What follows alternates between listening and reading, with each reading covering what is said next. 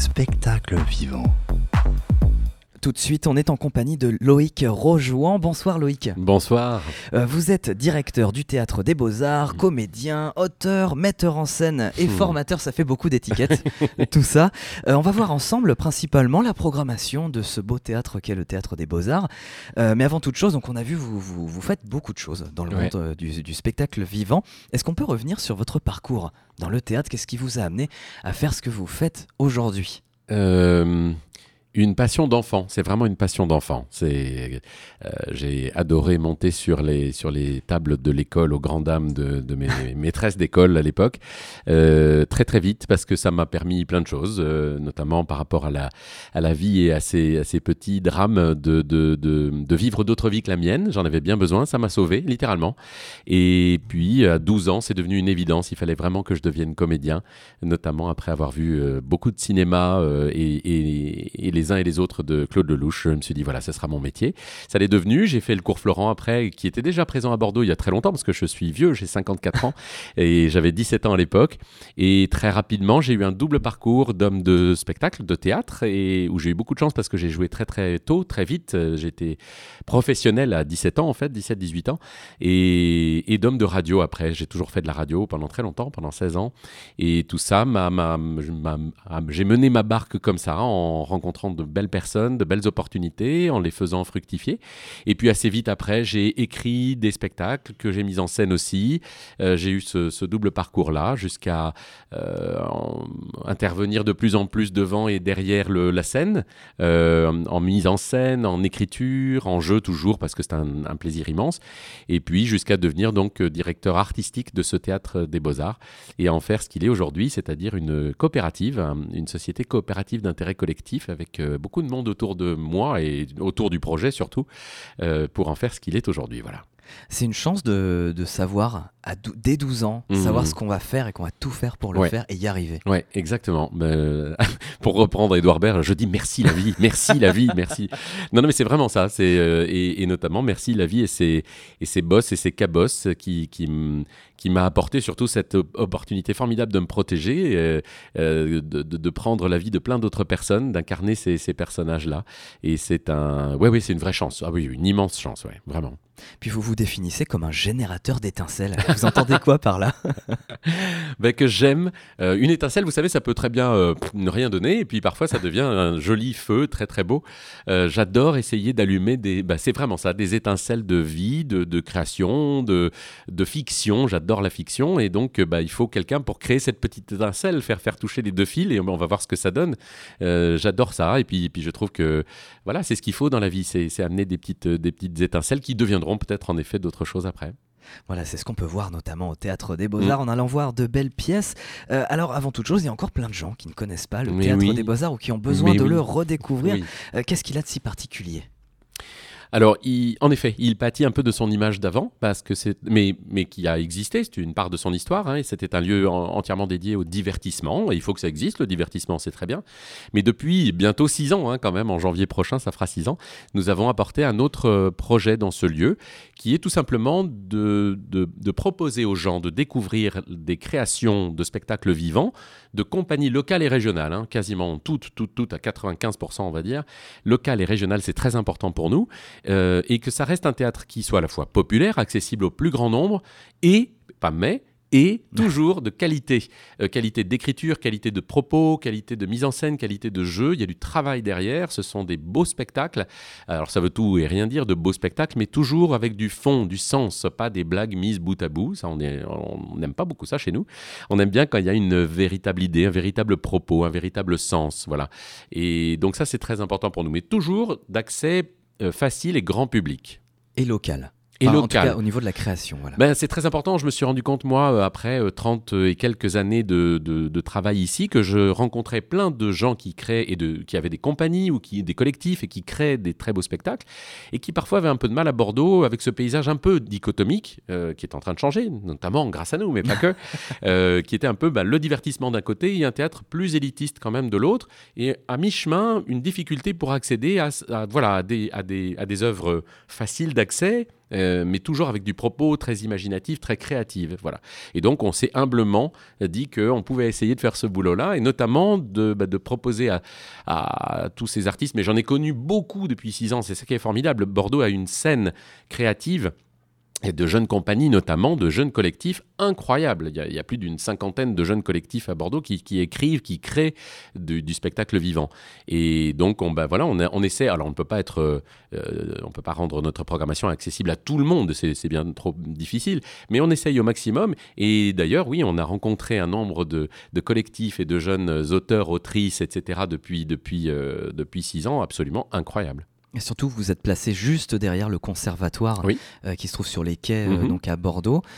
Ça, rend plus facile euh, cette accessibilité envers les, pas forcément, non? Pas forcément. Même si, par exemple, nous recevrons le collectif Les Fétiches, qui est un collectif qui est sorti du, conservatoire juste avant la crise du Covid, avec un très beau spectacle qui s'appelle Nunzio au, printemps prochain. donc là, c'est vraiment ça. Mais non, pas forcément en fait. Hein. Les, les rencontres se font, vous savez, dans ces métiers-là, les rencontres se font par le truchement de de, réseaux, de personnes qui vous disent tiens, euh, va voir un tel, va voir tel spectacle, je vais voir beaucoup, beaucoup, beaucoup de choses. Et c'est un plaisir, hein, je ne vais pas m'en plaindre, je vais voir beaucoup de belles choses. Et c'est plus comme ça que ça se fait. Tiens, un tel euh, travaille avec un tel, il connaît euh, un tel et, ou une telle, et donc bah, ça se fait comme ça surtout. Voilà. Donc un objectif vraiment de, de, faire du théâtre plus qu'un divertissement. Vous disiez qu'avant, il y a, plus de mhm. six ans, le théâtre des beaux-arts, c'était un lieu de divertissement. Oui. Le théâtre, ça doit forcément être plus que ça? Pour des néophytes ou des profanes, par Pas forcément, et ça peut être un accès. On, a, on, reçoit, nous, souvent des spectateurs qui ont à cœur de temps en temps sur le... Allez, on va dire, je sais pas, mettons qu'ils sortent six fois par an euh, au théâtre. Hein, euh, bah, ils, vont, ils vont bien sûr apprécier, selon leur humeur, etc., d'aller voir quelque chose qui les divertit purement et simplement, et ça fait du bien, et Dieu sait si on en a besoin en ce moment. Mais il y a aussi, euh, je pense qu'il y, y, a aussi... On peut se divertir et comme je disais au début quand on a ouvert, mais, le mot rire était un peu trop présent, mais c'était on peut rire et s'émouvoir, on peut rire et réfléchir, on peut rire et voyager, on peut rire et être transporté, etc. etc. Mais pas uniquement la recherche qui a été un petit peu euh, drastique depuis... 15-20 euh, ans, du rire pour le rire à tout prix. Vous savez, ce fameux rire toutes les 5 secondes qui devenait un objectif un peu euh, dictatorial comme ça. Oh là là, il faut absolument rire toutes les 5 secondes. Moi, je pense qu'il faut respirer entre les deux et qu'un rire est bien plus beau, après, euh, pourquoi pas des larmes ou autre chose. C'est comme la musique, hein. c'est des, des, pleins, des déliés, c'est du contraste. Ce sont le rire et le plaisir, c'est un, un, une respiration, c'est organique.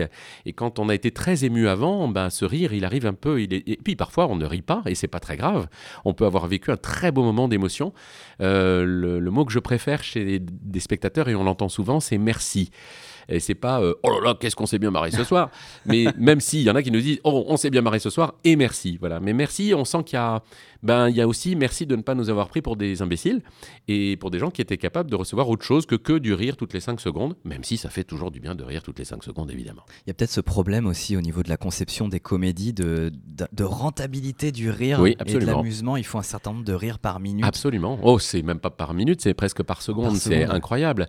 Et je vous le dis, c'est devenu un petit peu une espèce d'épée de, Damoclès comme ça. En tout cas, je sais, pour les avoir fréquentés, que dans certains réseaux de, production euh, très liés au spectacle du, rire, et du, stand-up, euh, que ça devenait vraiment une obligation. Il faut rire toutes les 4 secondes ou toutes les 5 secondes. Ouais, bon, so what? Quel est le sens derrière tout ça en fait? Est-ce qu'il y, a vraiment un sens à, cette course à l'échalote du rire toutes les 5 secondes? Je pense pas, je pense qu'il peut y avoir autre chose. Et encore une fois, je pense qu'un rire est très beau si avant, bah, pourquoi pas, il y a eu d'autres sortes d'émotions en tout genre. Ouais, voilà. Comment vous élaborez la programmation au Théâtre des Beaux-Arts? Et déjà, est-ce qu'il n'y a que de la comédie toute l'année? Non, non, absolument pas, justement. Euh, pas du tout, du tout, du tout. le premier des critères, je vous le disais, c'est que... Euh, euh, alors, on a des contraintes, nous déjà. Et les contraintes, c'est souvent très éliminatoire dès le début. On a des contraintes techniques parce qu'on a un petit lieu avec une petite scène euh, et un matériel, euh, oui, du matériel technique qui est limité. Bon, déjà, ça, ça limite. Euh, on peut, on va pas accueillir une pièce avec six ou sept personnages, c'est pas possible. Et c'est aussi très lié à un deuxième critère qui est notre critère économique. On a une salle de 90 places et dont on partage la recette avec la compagnie. Donc là non plus, les gens ne vont pas venir à 7 ou 8 ou, sur notre scène parce qu'ils ne repartiront pas en s'étant payés. Donc c'est pas le but, bien sûr. Donc déjà, ça c'est deux, deux, critères très très, bah, j'allais dire, par parfois un peu rédhibitoire pour accueillir des spectacles. On aimerait pouvoir accueillir des spectacles parfois plus ambitieux, plus grands techniquement, mmh. euh, mais c'est ainsi. Deuxièmement, bah, je vous le disais, on va essayer de qu'il y ait toujours du sens, qu'il y ait toujours un propos, mais pas que. Euh, il y a un grand dilemme en ce moment qui est intéressant d'ailleurs, hein, qui est un, sujet de fond et profond, c'est que euh, les artistes ont de plus en plus de sujets sociétaux à traiter, et paradoxalement, le public euh, et le spectateur, pardon, euh, ont une vie qui, vous avez certainement la même qu'eux et moi aussi, qui est très angoissé, on va dire, en ce moment, par plein de choses. Et en effet, les gens, quand ils sortent, parce que c'est un effort de sortir, financier, mais pas que, de sortir de chez soi, on l'a vu surtout après le Covid, mais ça dure encore. Hein. Les gens ne sont pas revenus à 100% dans les salles comme avant en 2019. Et donc, c'est un effort de sortir. Et quand ils font cet effort de sortir, ils aiment être récompensés, ils ont le droit de vouloir passer une bonne soirée, même parfois de s'évader, d'être transportés. Pas forcément de rire, mais au moins de passer une bonne soirée. Et on a cette, cette opposition un peu difficile. Oui, il y a des sujets de société, de fond qui doivent être traités par les artistes. Et oui, les gens ont le droit, quand ils font l'effort de venir au théâtre, de euh, de passer une bonne soirée et de s'évader. Et pourtant, notre job, bah, c'est d'essayer de faire en sorte que les deux se rencontrent.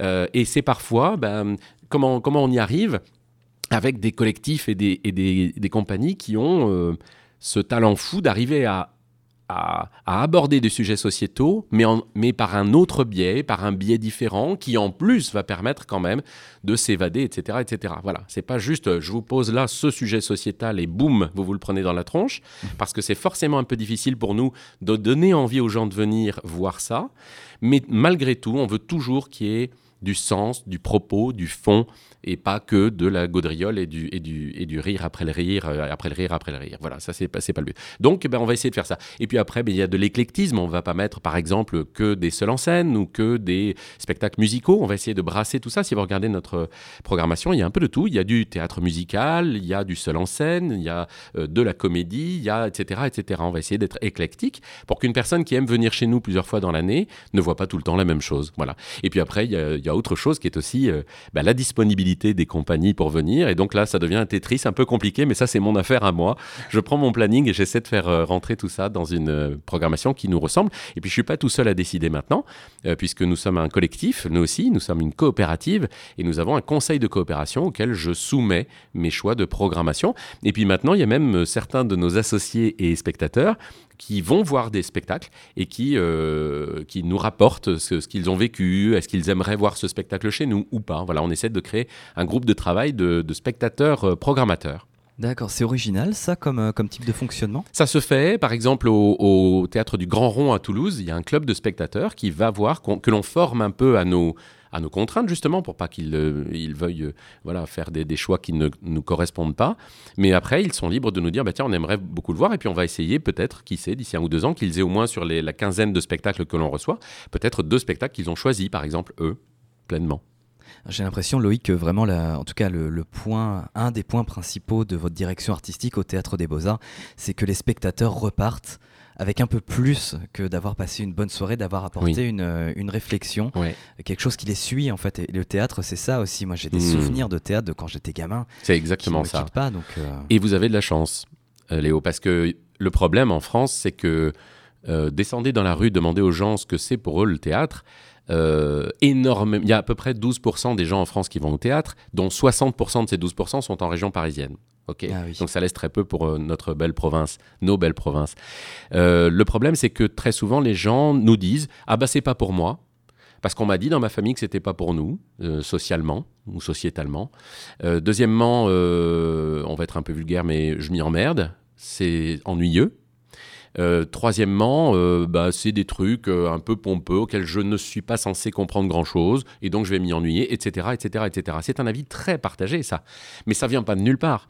Je pense, à mon humble avis, que quand on emmène des, ados de, 12-13 ans voir Tartuffe pendant deux heures dans le noir, bah, c'est difficile, Tartuffe, aujourd'hui, hein, le langage de Molière, etc. Je pense qu'il y a des choses un peu plus accessibles au début qui peuvent leur donner envie. On voit des spectacles magnifiques, nous, tous les jours, auxquels on se dit, mais mon Dieu, si on emmenait des scolaires voir ça, ben, je pense que ça leur insufflerait ce goût du théâtre et des beaux souvenirs dont vous parlez.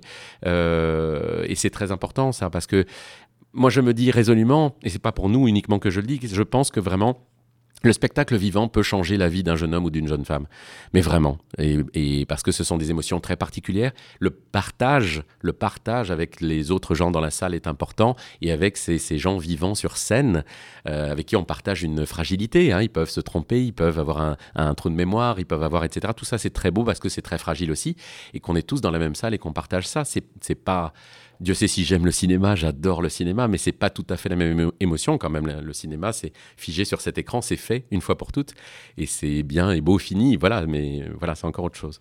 Puis aussi le cinéma ou d'autres médiums, comme ça, souffrent pas de, du même auto-jugement que s'infligent les gens. C'est ça. voilà, les gens, non, moi le théâtre, c'est pas fait pour moi, je vais pas comprendre. Exactement. On se dit pas tout ça quand on lance un Blu-ray, par exemple. Non, pas du tout. Alors que quand on va ou on, quand quelqu'un nous propose d'aller voir une pièce de théâtre, il y a tout un questionnement qui rentre. Tout ça. Et une peur, c'est une peur. Moi, je vois des gens de 40, 50 ans, euh, et vraiment, je ne, je ne, c'est pas une affabulation. J'ai vu des gens sortir de chez nous euh, en pleurant alors qu'ils avaient vu parfois une comédie. Je leur dis, mais ça va pas? Et, ils me disent, c'est que je suis très ému parce qu'en fait, c'est la première fois de ma vie que je rentre dans un théâtre. C'est un ah. copain qui m'a amené.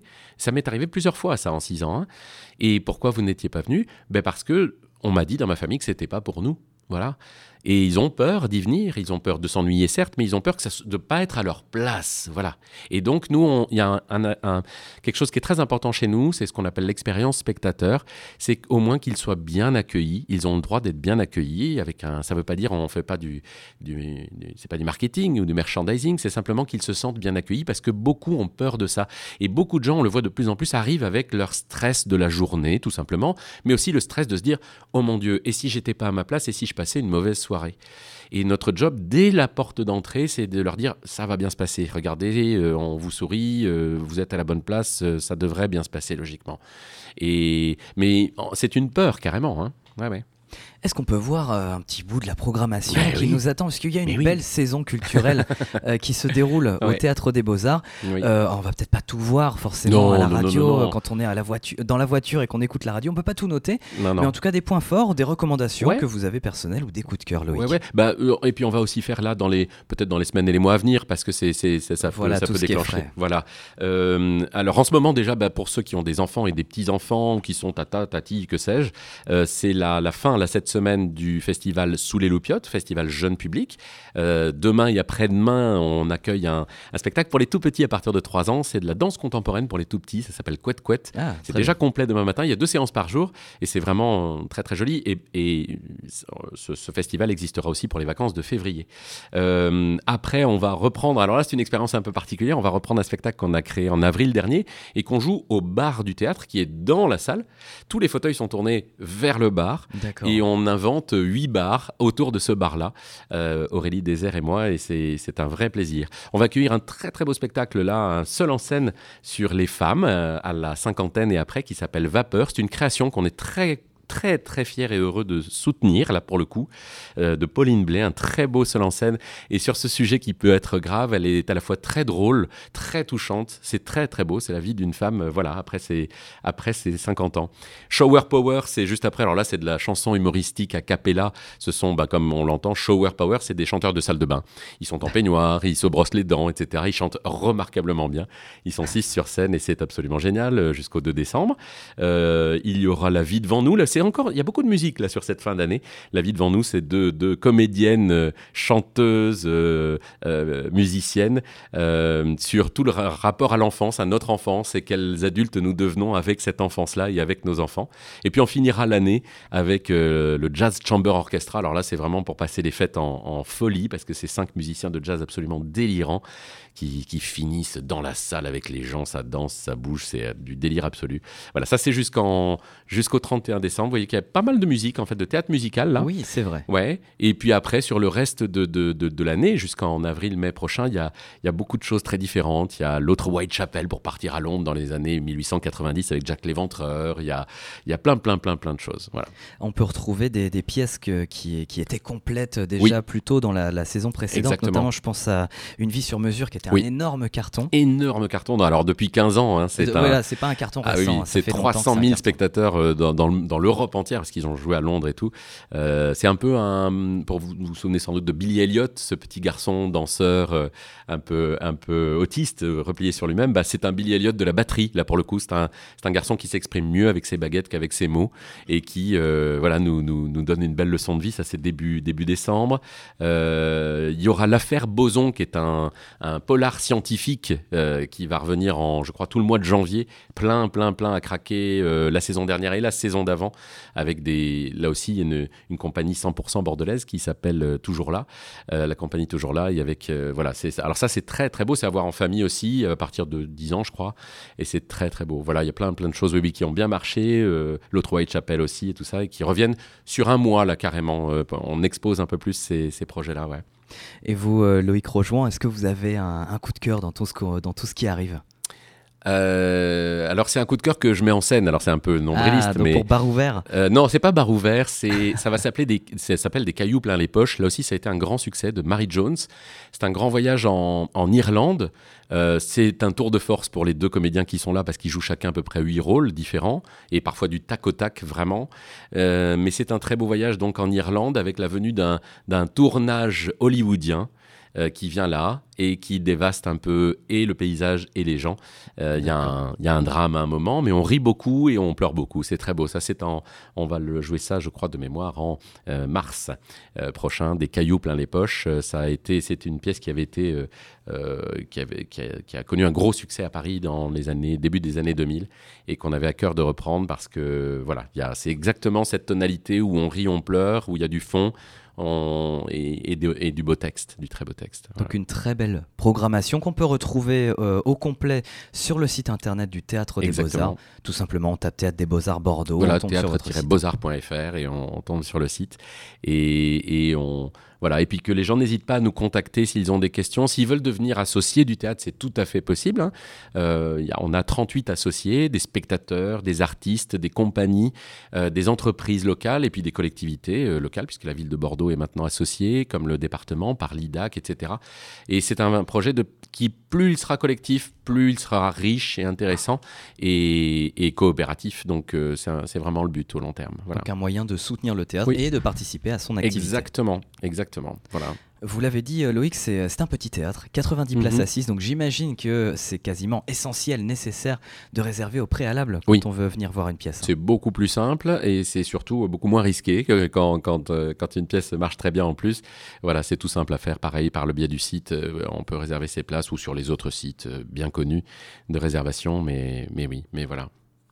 on rappelle où il se trouve exactement, ce théâtre des Beaux-Arts quand, on, va, quand on va le dire, tout le monde va dire Ah, mais oui, bien sûr, je passe devant tous les jours en voiture. C'est ce qu'on nous dit en général. Euh, c'est quand ben, juste derrière le conservatoire, hein, euh, vous l'avez dit tout à l'heure. Euh, quand on longe les rails du tram qui va à la gare, ben, c'est entre eux, on a deux arrêts de tram, entre l'arrêt Sainte-Croix et l'arrêt Tosia. Voilà, c'est cette petite maison rouge qui fait le coin quand vous êtes au feu rouge pour aller à la gare. voilà, quand on tourne vers, vers la gare. Et, et voilà, et, et, et s'il vous plaît, rentrez. Parce qu'il y a plein de gens qui nous disent Ah oui, je suis jamais rentré. Rentrez, venez, venez, vous verrez, parce qu'en plus l'intérieur est un peu surprenant quand on pousse la porte. On a l'impression que c'est tout petit de l'extérieur, mais il y a un, véritable univers à découvrir et puis surtout il y fait bon. Et il y fait bon découvrir des, jolies choses. Ouais. Mais le théâtre est ouvert en dehors des, des, pièces qui sont, qui sont en représentation? Euh, C'est difficile parce que bah, comme c'est un lieu qui est un peu contraint aussi par la taille, euh, y a, on, y, on, y, travaille pas mal la journée pour répéter, pour monter des... Pour monter des... Donc en journée, non. Euh, c'est ce qu'on aimerait faire à terme avec peut-être un autre lieu où on aurait plus un, lieu de vie en journée aussi. Ça, c'est un, futur projet qu'on a. Euh, mais pour l'instant, c'est surtout dédié à, toutes les représentations. Et là, notons qu'à partir de novembre et tout décembre, il y aura six représentations par semaine. On sera juste fermé le dimanche, donc c'est un lieu qui est quand même euh, bien occupé. Voilà. On vous souhaite une excellente saison, oh, Loïc oh, merci. beaucoup d'être venu dans Passage nous parler de la programmation du théâtre des Beaux-Arts. Est-ce que vous avez un dernier mot à adresser à nos auditeurs? Oui, qu'ils se qu'ils se laissent le droit de découvrir des choses. Euh, on est dans une société où on nous abreuve un peu avec des, voilà, on nous, on nous laisse deviner, enfin non, on nous laisse pas deviner ce qu'on veut, on nous montre ce qu'on veut, avec notamment les algorithmes des, des plateformes. Euh, soyez aventureux euh, et, et laissez-vous le droit de découvrir des choses qui vont vous surprendre. Voilà.